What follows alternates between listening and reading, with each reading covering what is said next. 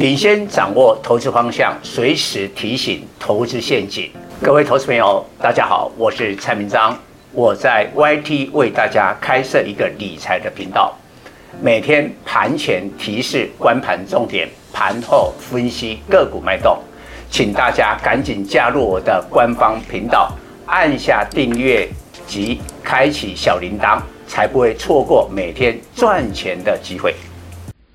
各位粉丝朋友，大家好，我是蔡明彰，现在是礼拜四盘后的分析。联总会的利率决策结果之后，利率预测的点阵图显示，未来的终端利率会达到五点一趴，而且二零二三年不会降息。这个使得昨天的美国股市下跌，但今天台北股市理应。会跌一定的程度，但最后只有小跌五点，优于预期。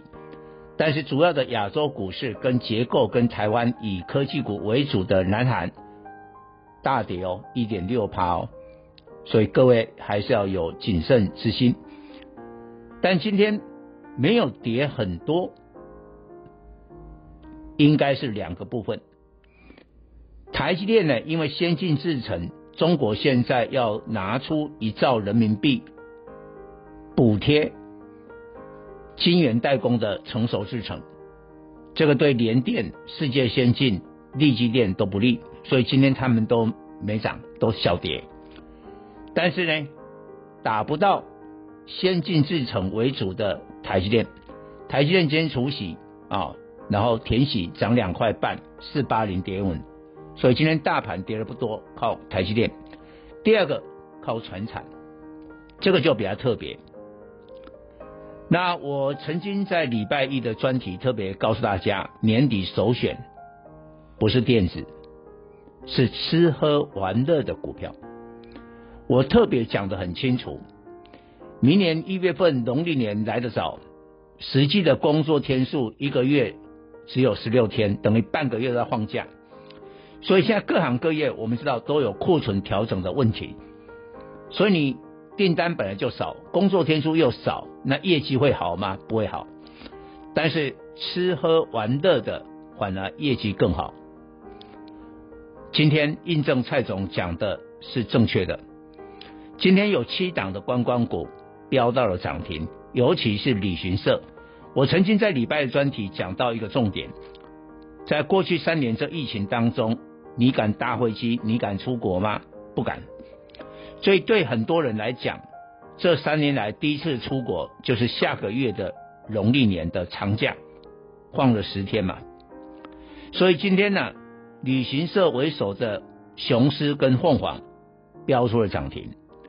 那我提前已经掌握了吃喝玩乐的股票，今天七档涨停获得印证。还有一个论点，我也提到了。中国现在从严格的清零到躺平，当然现在先进入了第一个阶段的混乱期，非常混乱，甚至大家赶快去囤粮啊、囤药啊。但是呢，预计在明年第二季，中国会进入了常态期，需求开始出现，但是产品的报价往往提前一季，所以钢铁的宝钢，它一月的盘价是涨的，下午呢。中钢跟进，我们中钢都是跟着宝钢，所以最近这一个礼拜的钢铁非常强。但是我问大家，受惠中国解封的报复性消费，只有钢铁吗？没有，比如说还有塑化，还有散装轮。那你可以发现，今天钢铁开盘很强，但是到了收盘的时候，航运甚至涨幅超过了。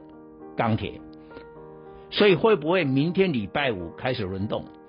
因为今天下午中钢的盘价也涨了嘛，暂时的利多出尽了，所以你可以发现今天中钢涨得不多啊，是涨在那个中红啊。那有可能啊，假如散装的 BDI 指数能续涨，昨天涨三趴嘛，今天假如再涨的话，那也许到明天就轮动到散装轮。以上报告。本公司与所推荐分析之个别有价证券无不当之财务利益关系。本节目资料仅供参考，投资人应独立判断、审慎评估并自负投资风险。